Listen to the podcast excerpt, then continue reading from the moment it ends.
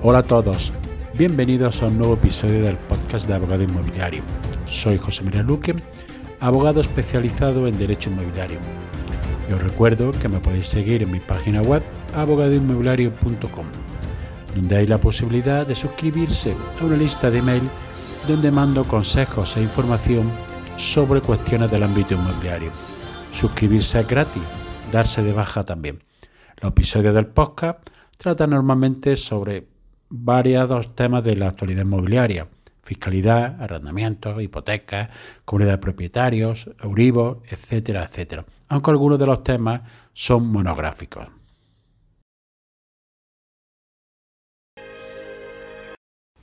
Hola, bienvenidos a un nuevo capítulo del podcast en el que voy a hablar de la titularidad de los suministros en el contrato de alquiler.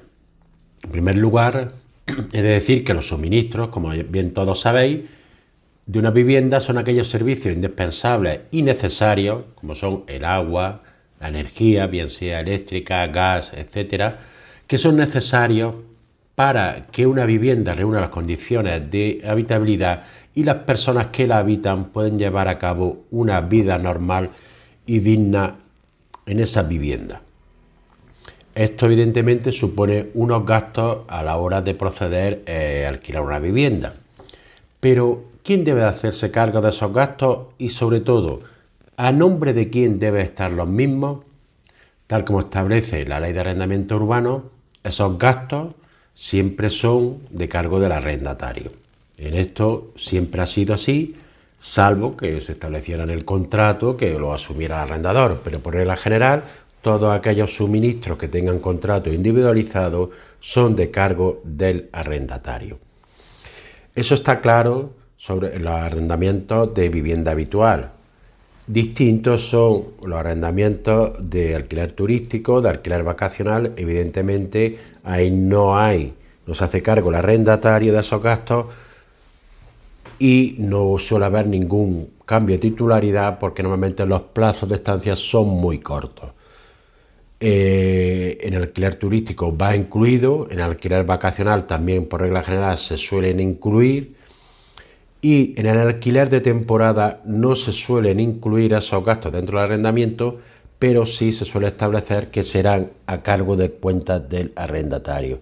En estos casos, depende el tiempo que sea la temporada, será conveniente o no cambiarlo la titularidad del eh, suministro. Pero sobre todo lo importante es en el contrato de vivienda habitual. ¿A nombre de quién deben de ponerse? ¿Debe mantenerse al hombre arrendador o a, nombre del arrendatario?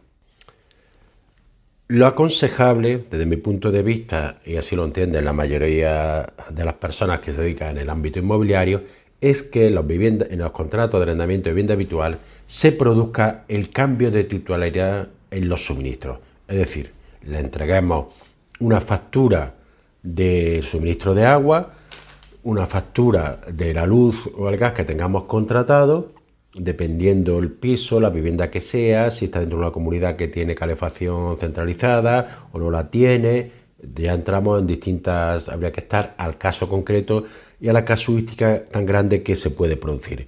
Pero por regla general y sobre todo en los pisos más modernos donde ya los suministros todos son individualizados, lo mejor es dar una factura para que se proceda a ese cambio de titularidad. eso, la ventaja que tiene es que el consumo va a serle cobrado directamente al arrendatario.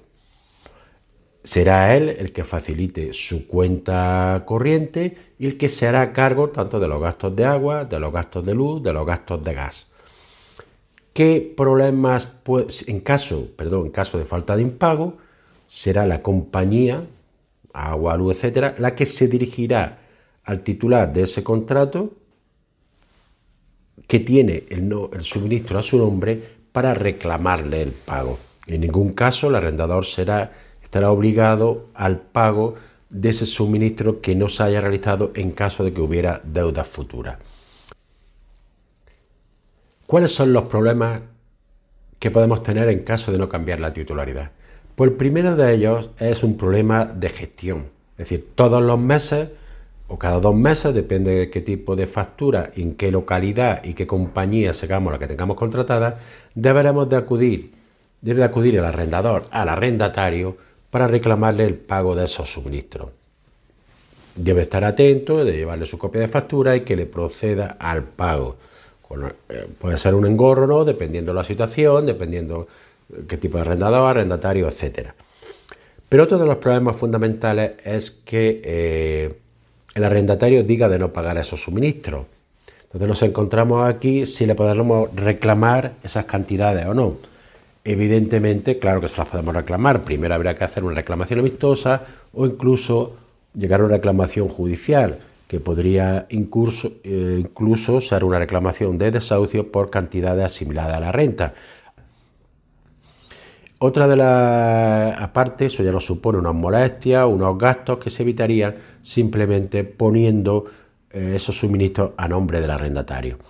Otra de lo que nunca se debe de realizar por parte del arrendador es dar de baja los suministros, porque aunque no nos paguen, si damos de baja esos suministros, nos pueden denunciar por un delito de coacciones. Es decir, nos puede acusar de coacciones para eh, un delito penal, un ilícito penal, que puede llevar acarreado importantes penas. Es decir, podemos vernos la tesitura de que el arrendatario no nos pague, tener un procedimiento de desahucio, que le podremos reclamar por ahí las cantidades, pero si procedemos al pago, perdón, al corte de, eh, a dar de baja los suministros, nos pueden denunciar por un delito de coacciones. Aunque esto parezca increíble, la ley está así, y nunca se debe de proceder a dar de baja esos suministros. Por eso, siempre en los contratos de eh, vivienda habitual, lo mejor es que los contratos de suministro estén a nombre del arrendatario para evitar todos los problemas que hemos mencionado. Nos vemos en el siguiente episodio. La permuta de viviendas en España. ¿Es posible? Quédate y te lo cuento. Es muy tradicional en otros países, de otras culturas, el cambiar una vivienda por otra. En España no es un procedimiento muy habitual, ya que la, mayoría de las veces lo que se hace es comprar una vivienda, bien con todo el dinero propio o acudiendo a la financiación. Pero un fenómeno que se ha incrementado después de la pandemia del COVID que sufrimos es el deseo de tener una vivienda más grande, de tener una vivienda en el campo, un piso en la playa, sobre todo para tener más libertad, tener mayor amplitud. ¿Y esto es posible realizarlo o no es posible realizarlo según la legislación?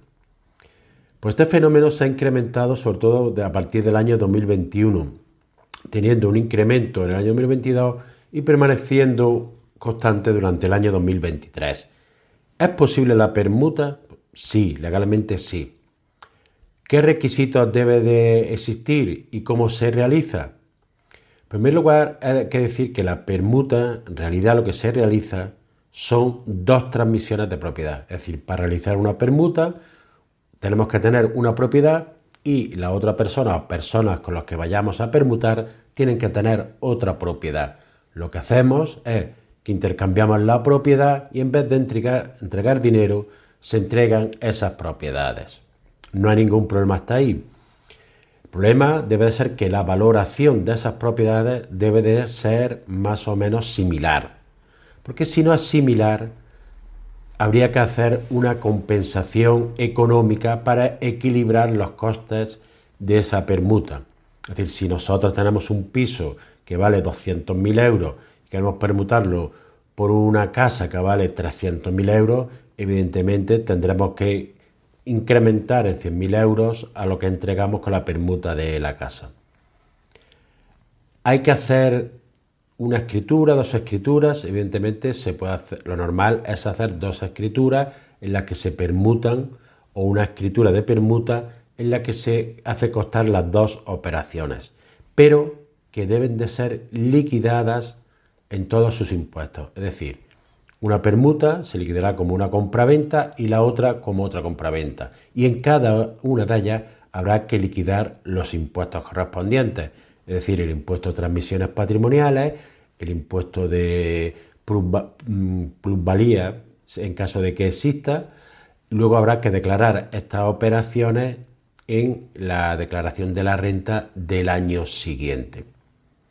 Además, luego habrá que proceder eh, a la inscripción de las mismas en el registro de la propiedad. Es decir, estamos realizando una operación de compra, una operación de venta y una operación de compra. Lo que sucede que en esa operación de venta que realizamos no vamos a recibir, dinero, sino que recibimos el otro bien. Y al contrario en la otra operación. Por lo tanto, es como si realizáramos dos operaciones que deben de ser declaradas a todos los efectos tributarios y sus correspondientes inscripciones en el registro de la propiedad.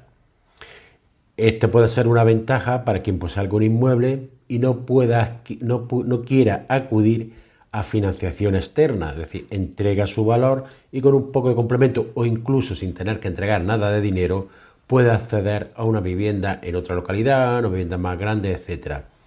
Esta es una posibilidad que hay que tener en consideración sobre todo para no eh, tener que recurrir a financiación externa y por si no queremos incrementar o no podemos incrementar nuestro eh, patrimonio. Tienen que ser dos bienes inmuebles iguales, es decir, puede permutar, por ejemplo, una casa de campo o un solar por un, por un piso, totalmente. Se pueden permutar cualquier inmueble siempre que se haga así costar, que se entrega el valor, que los valores sean similares, similares y si no completar en dinero, se puede hacer una permuta, por ejemplo, por una finca de campo por un piso en la ciudad, por una casa adosada por un piso pequeño más céntrico, por un piso en la playa, por una casa de campo, un piso en la ciudad. No hay ningún problema en la característica del tipo del inmueble, porque realmente, aunque se denominen permuta, lo que estamos realizando es dos operaciones independientes. ¿Puedo plantar un árbol donde yo quiera dentro de mi finca o tengo que respetar algunas distancias? Quédate y te lo cuento. Soy José María Luque de abogadoinmobiliario.com y hoy voy a hablar de las distancias entre las plantaciones. Es decir, yo puedo plantar un árbol dentro de mi finca donde quiera o tengo que respetar una distancia si la planto al borde o al límite de una finca contigua. Estas son cuestiones que voy a aclarar a continuación. En primer lugar, hay que decir que como todo, esto, lo que se trata de regular es las relaciones de vecindad que debe de haber entre fincas contiguas. De ahí que la ley tenga que imponer restricciones y limitaciones a la plantación de determinados árboles o arbustos estableciendo una distancia para ello. Son limitaciones que se establecen de forma recíproca a todos los propietarios respecto a su derecho de propiedad. Y lo que se trata es que se pueda llevar una convivencia pacífica entre todas las personas.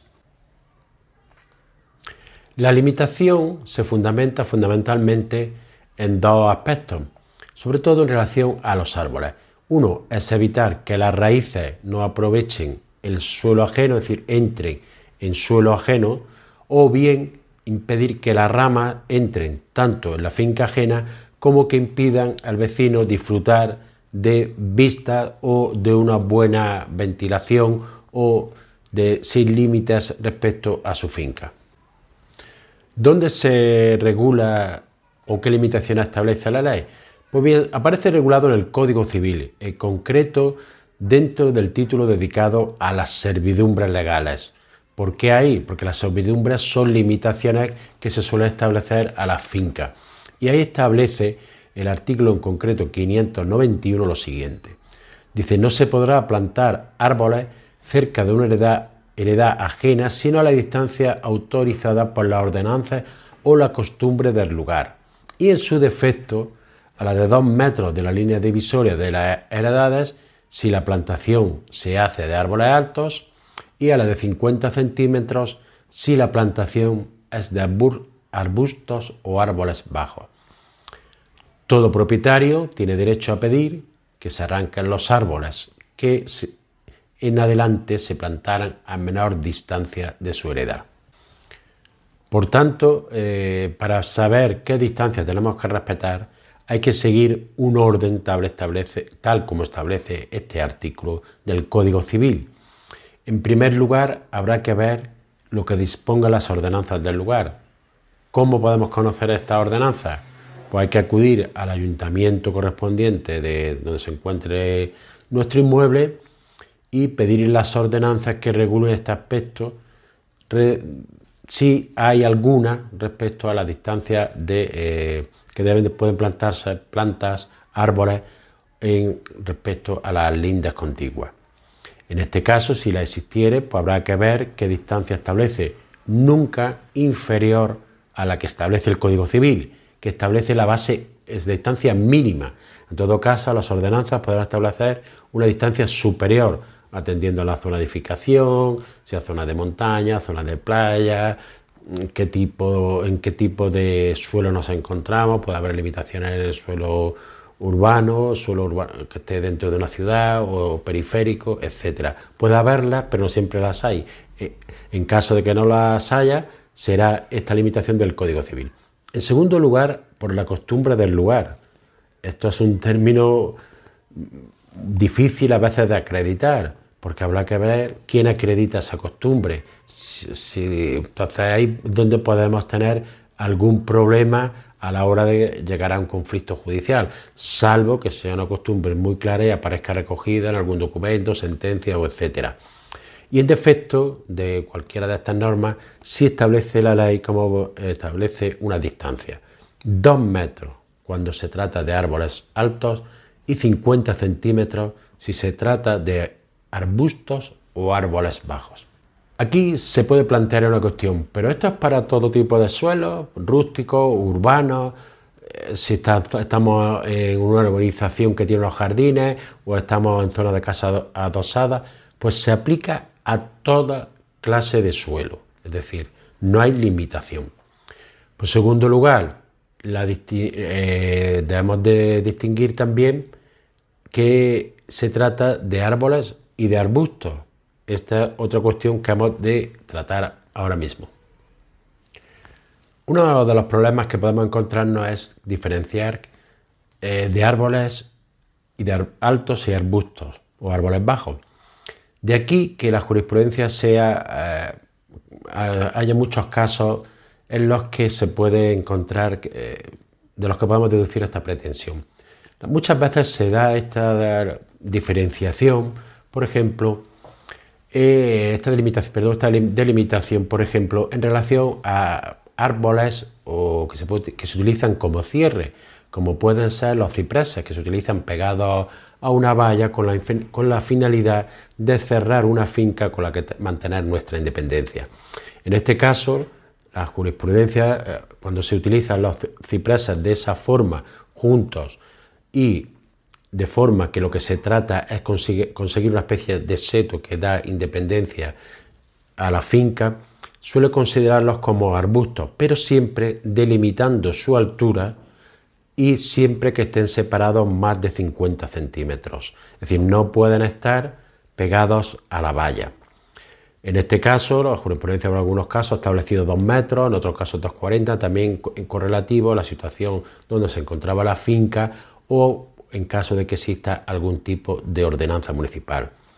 Otra cuestión es si se trata de un árbol, si hay que esperar para interpelar o poner una demanda, si a que, a que este crezca y se convierte en un árbol alto. Pues bien, la jurisprudencia ha mantenido que no es necesario. Es decir, si yo planto, por ejemplo, un cerezo, manzano o cualquier otro tipo de árbol, Evidentemente no tengo que esperar, siendo vecino, a que éste crezca a una determinada altura para requerir al vecino a que lo retire a la distancia correspondiente. Es decir, desde el momento que está plantado y se identifica qué tipo de árbol es, si es considerado un árbol alto, evidentemente se puede ejercitar las acciones legales correspondientes.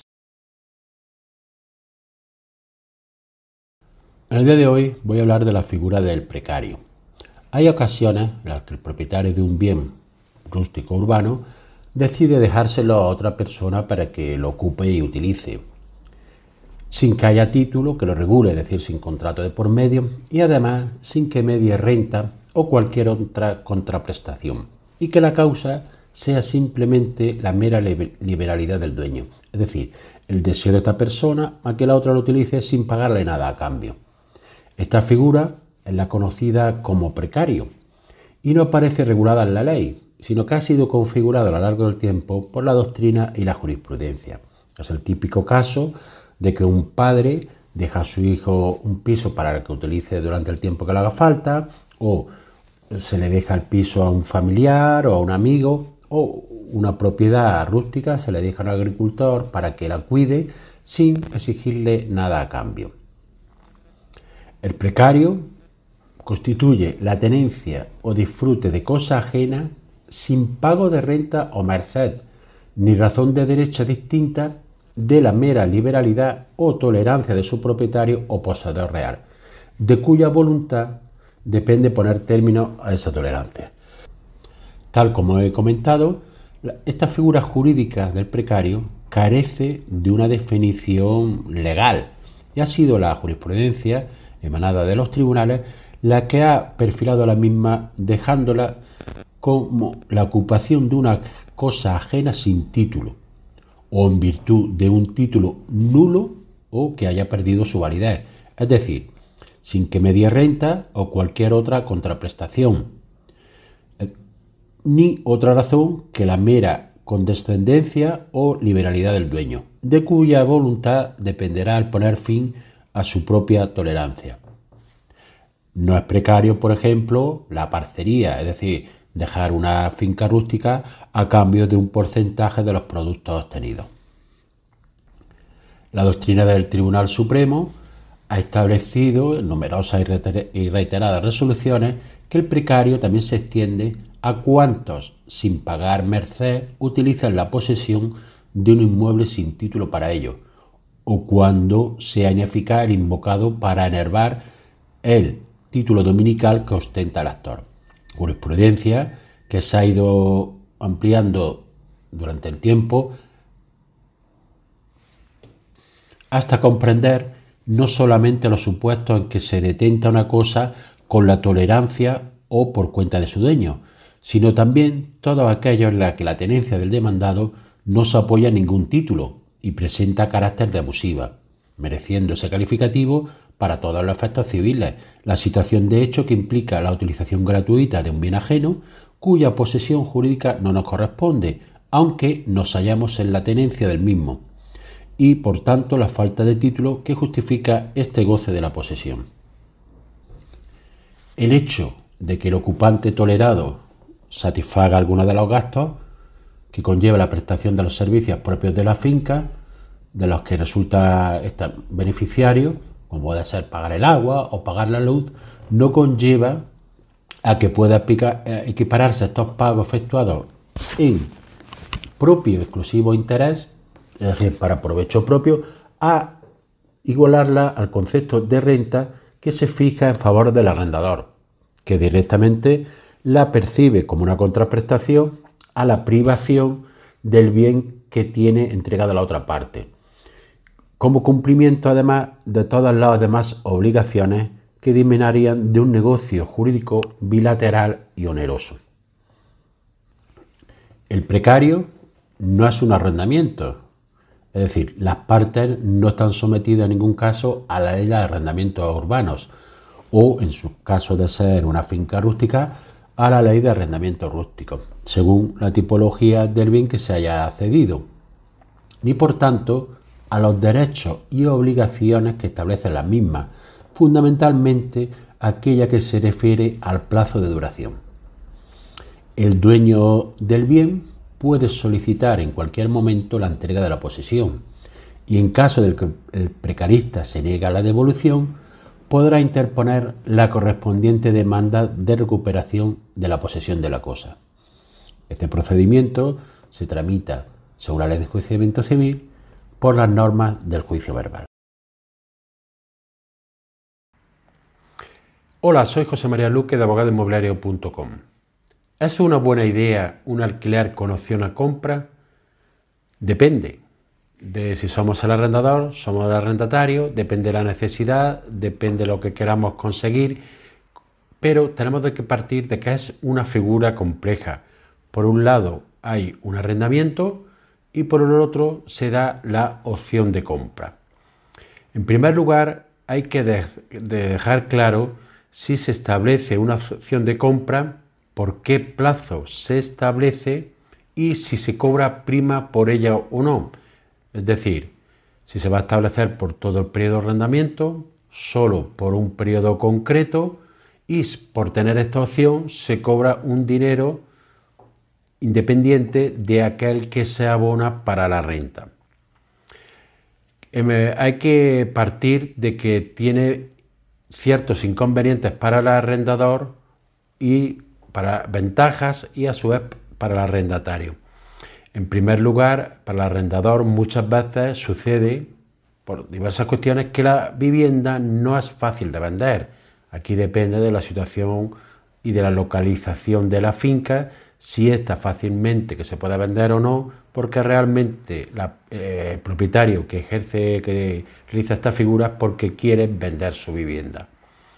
Si no es fácil de vender, porque no hay suficiente oferta para alquiler, perdón, para compras y si hay demanda de alquiler, pues eh, sí puede ser una buena opción.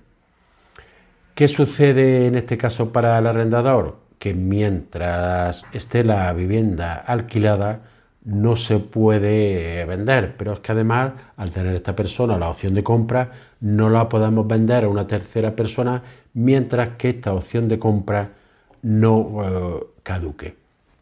Lo normal es establecer este tipo de contratos, el alquiler opción de compra, en arrendamientos de vivienda habitual, y durante un plazo del mismo o durante todo el plazo que dure el mismo, dale la facultad al arrendatario de poder adquirir la vivienda a un precio que previamente se ha pactado.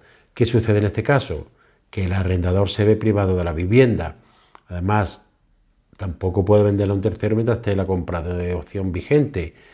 Por otra parte, al ser un contrato de vivienda habitual, con la legislación actual, el arrendatario tiene derecho a estar un mínimo de cinco años si el arrendador es persona física o siete años si el arrendador es persona jurídica. También es una de las condiciones que debemos dejar clara en el contrato es de si lo que se paga por el alquiler se aplicará total o parcialmente al precio de la vivienda en caso de ejercicio de la opción de compra. Es decir, si todo lo destinado al alquiler va considerado como pago o solo será una parte de él. Normalmente esta condición está vinculada a si se ha pactado prima o no por la opción de compra. Si no se ha pactado prima, lo normal es que de lo destinado a alquilar solo una parte sea dentro de la opción de compra o incluso nada. Si se ha pactado, si no se si hay prima, lo normal es que todas las cantidades que se entreguen a arrendamiento por el arrendamiento se consideren precio en caso de una futura compra. Sucede también que al ser un alquiler, los gastos de comunidad de propietarios, así como el IBI seguro, por regla general, van a ser para el propietario, así como aquellas reformas necesarias y urgentes que hubiera que realizar para que la vivienda cumpliera sus condiciones de habitabilidad. Por otra parte, la ventaja para el arrendatario que tiene fundamental es que va por, permite conocer la vivienda, la comunidad, el barrio donde está ubicada y poder asegurarse si realmente es la vivienda deseada y que ésta se ajusta a sus necesidades. En caso de que haya pagado prima por opción de compra, pues puede tener una pérdida que le salga algo más cara y en caso de no ha pagado, prima, pues ha disfrutado de una vivienda en alquiler que luego puede ser de su propiedad. Por lo cual, ¿realmente es ventajoso o no para el propietario? Desde, un punto de desde mi punto de vista, al propietario solo le interesa esta opción si realmente hay una prima por la opción de compra, es decir, cobra una cantidad inicial por tener la facultad propietaria de ejercitar esta opción, por lo cual ya se está asegurando un beneficio tanto del alquiler como de la prima, ya que si no, para el propietario va a suponer tener un alquiler y la limitación de no poder disponer de la vivienda. Porque realmente quien hace este tipo de contratos es porque desea vender la vivienda. Para el arrendatario, si es beneficioso, por lo que hemos dicho, siempre que intente que la, toda la cantidad que se paga por el alquiler sea considerada precio en caso de ejercitar la acción de compra. Y además, en caso de que no ejercite la acción de compra, pues siempre ha tenido la oportunidad de poder conocer si esa era su vivienda que deseaba para vivir de forma habitual. Por todo ello, debido a esta complejidad de contratos, siempre recomiendo asesorarse y dependiendo de si asesora al propietario o el inquilino, habrá que establecer algunas cláusulas o no del contrato. Recuerda que si te ha gustado este vídeo te puedes suscribir al canal y darle al like. Nos vemos en un siguiente vídeo.